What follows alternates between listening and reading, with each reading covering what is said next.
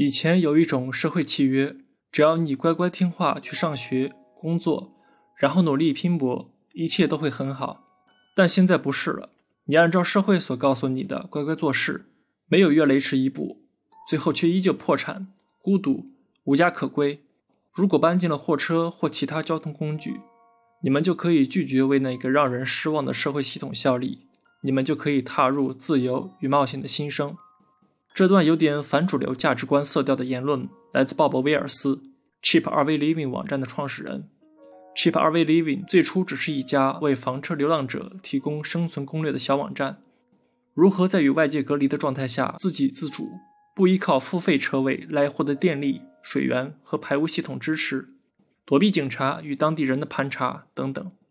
二零零八年美国金融危机后，网站访问量迎来爆炸式增长，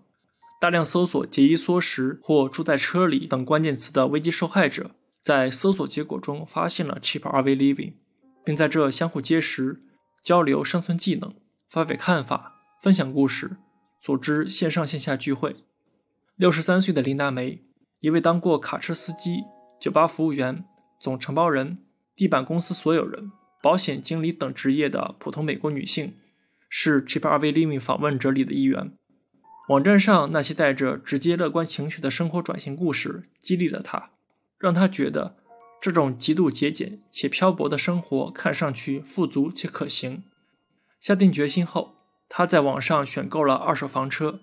申请到了优胜美地国家公园的短期露营场地管理工作。在二零一三年六月，开始成为一名房车流浪者。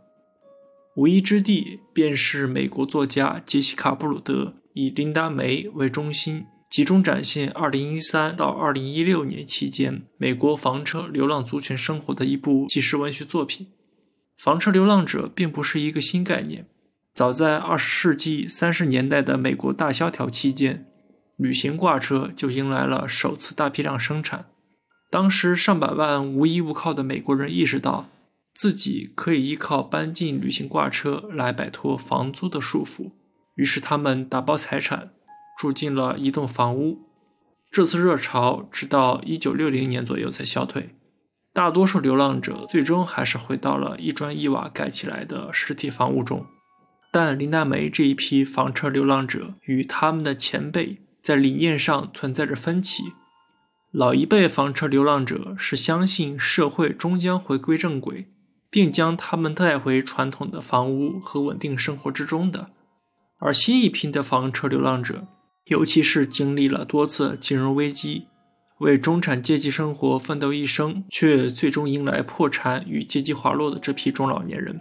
他们似乎已经打定主意去实现更永久的转型，摆脱政府和大企业的拯救。将财务命运交到自己手里，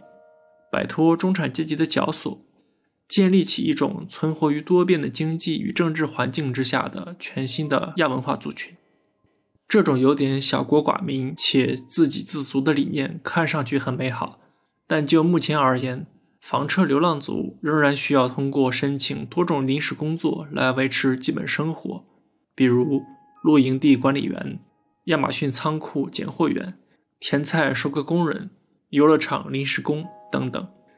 本书花了大量篇幅介绍了亚马逊的 Camp Force 项目，流浪者作为季节性的临时雇工，在几个被亚马逊称之为配送中心的仓库里工作。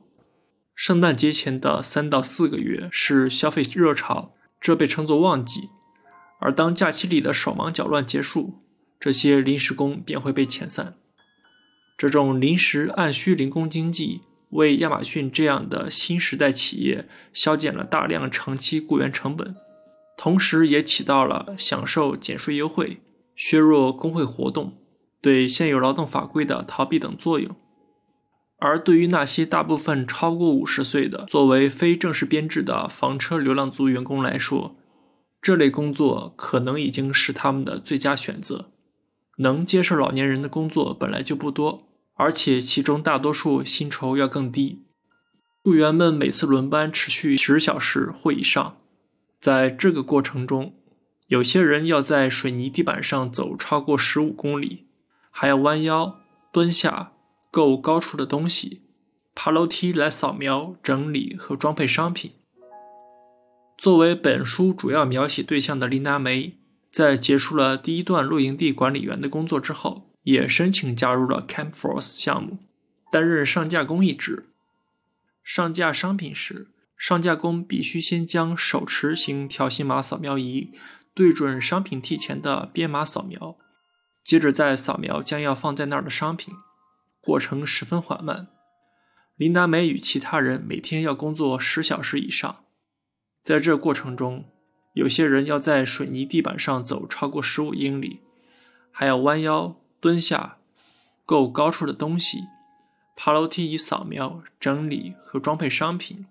因此，大量服用止痛药被停在仓库外的救护车拉走，并不是什么新鲜事。亚马逊本身也通过强大的数字化能力，使用联网设备不断监控每位员工的行为。一切宛如卓别林的电影《摩登时代》在二十一世纪上映了最新版本。员工中当然会有不满的声音出现，但大多数人还是表示可以忍受。亚马逊本身也更信任这些已经工作了一辈子、明白什么是工作，而且能够专心致志的中老年人。然而，琳达梅的注意力似乎并不仅限于拿一份工资、计较付出多少这种事情上。在见识处理了大量美国人日常消费的商品的过程中，他觉得这些商品都是从世界上某些没有童工保护法的地方生产出来的垃圾，不出一个月就会出现在垃圾填埋场中。他觉得美国在其他国家饲养奴隶，比如印度、墨西哥以及其他任何拥有廉价劳动力的第三世界国家，而美国人自己的经济便是建立在他们的辛苦劳作之上。不必目睹他们的劳苦，却能享受他们的劳动成果。他觉得亚马逊的仓库里没有实质性的东西。大公司把贷款买他们垃圾的买家变成奴隶，令他们不得不待在自己憎恶的岗位上赚钱还债。这种略显偏激的想法，或许能真实反映房车流浪族对消费社会的痛恨之深。但有些讽刺的是。正是作为恶的一面的消费主义与大力发展零工经济的互联网寡头，给了这些在全球经济大衰退中勉强存活下来的人一根救命稻草。不管如何，精疲力竭的林大梅在上了四个月班后，终于完成了亚马逊的工作任务。他把自己的下一站定在库尔特塞特，亚利桑那州的一镇偏远小镇。库尔特塞特的夏季温度非常高。但冬季温度非常合适。每年冬天，大批流浪者会从美国和加拿大来到这里过冬。此外，库尔特塞特本身就因举办跳蚤市场和宝石矿石展览会而出名。一到这个季节，这座小镇就会变成临时性的大都市。身为房车流浪族精神领袖的鲍勃·威尔斯，每年会在这里举办为期十四天的流浪者线下非盈利聚会。除了宴饮交际以外，聚会的重要部分应该是各类流浪者自己筹办的讲座：如何适应旅行车的狭小空间，如何隐蔽地把车停在城市中不容易被察觉的地方，如何与警察打交道，怎样省钱，怎样赚钱，去哪里找便宜的医疗护理服务。热爱互帮互助的精神为聚会塑造了良好氛围。也让那些最初孤单上路的房车流浪者们感觉真正找到了伙伴与组织，重塑起自己的自尊心。我们并不是无家可归，而是无房可归的一群人。流浪者们相互分享自己的亲身经历，这些故事大多都是在强调激情和友情，同时也有意无意回避掉了很多实际发生的困苦。作者一开始认为这是人在动荡时期。习惯于打肿脸充胖子的天性，但经过实际接触与采访后，他认为流浪者们的心境或许代表某种真相：人在逆境中可以同时处于挣扎和乐观两种状态上。在遇到难以承受的苦难时，人极有可能在相互接触中找到快乐，但社会现实却一直往更严峻的方向发展。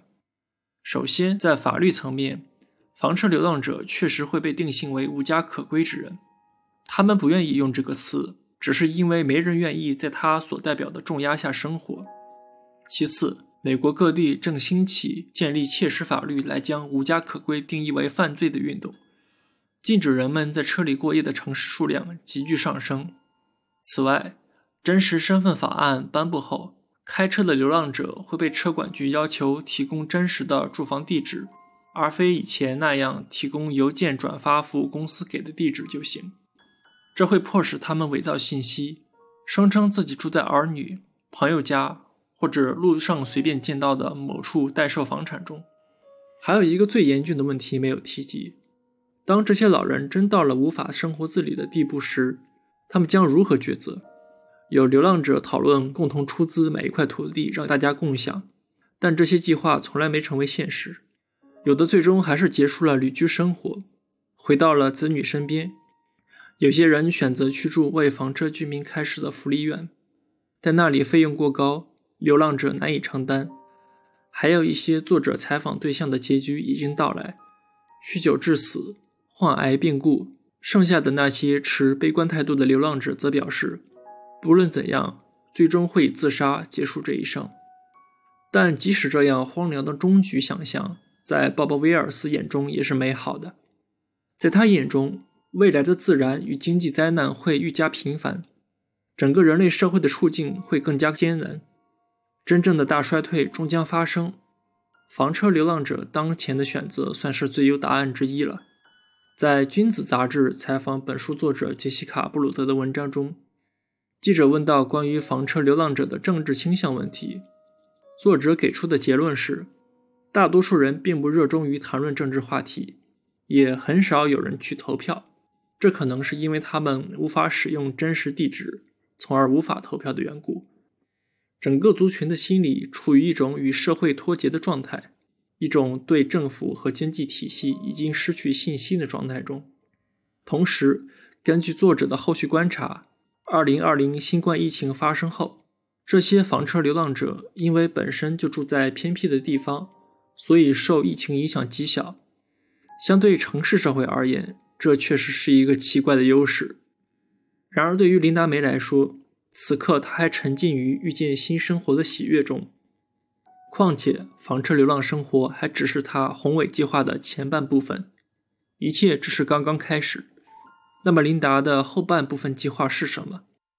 我们先来熟悉一个概念：地球之船，一种用易拉罐、瓶子等废弃材料搭建，将填了泥土的轮胎作为承重墙的被动式太阳能住所。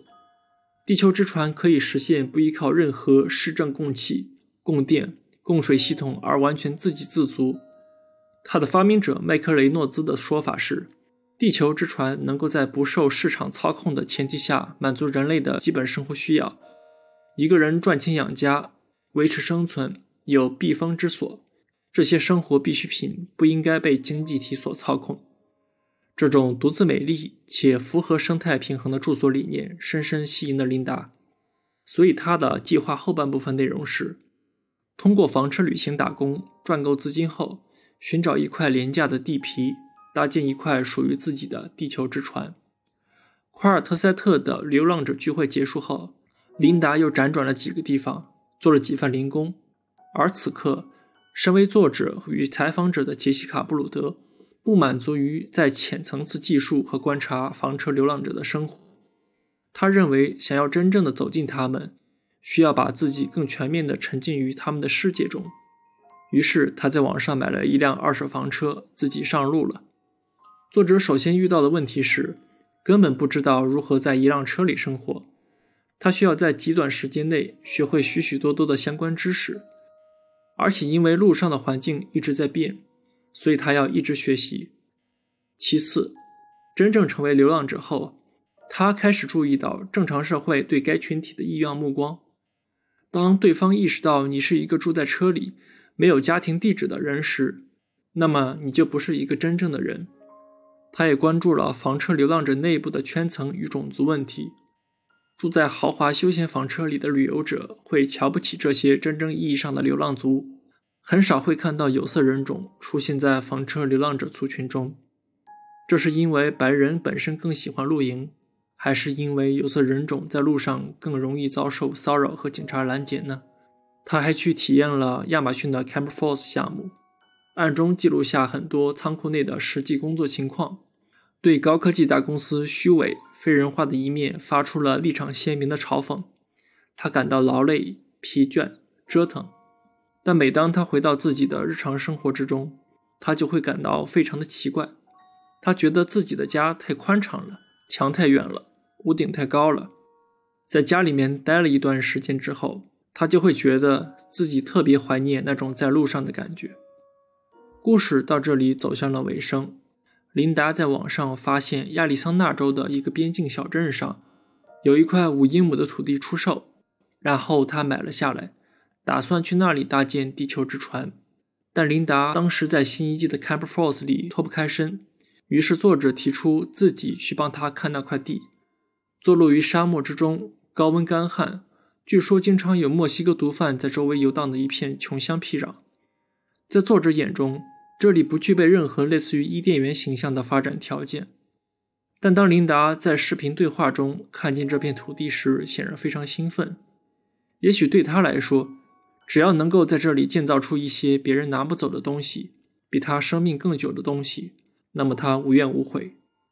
琳达在 Facebook 上分享过一条关于章鱼的视频，镜头里的章鱼跨越海底的前进方式是一种奇怪的夜步，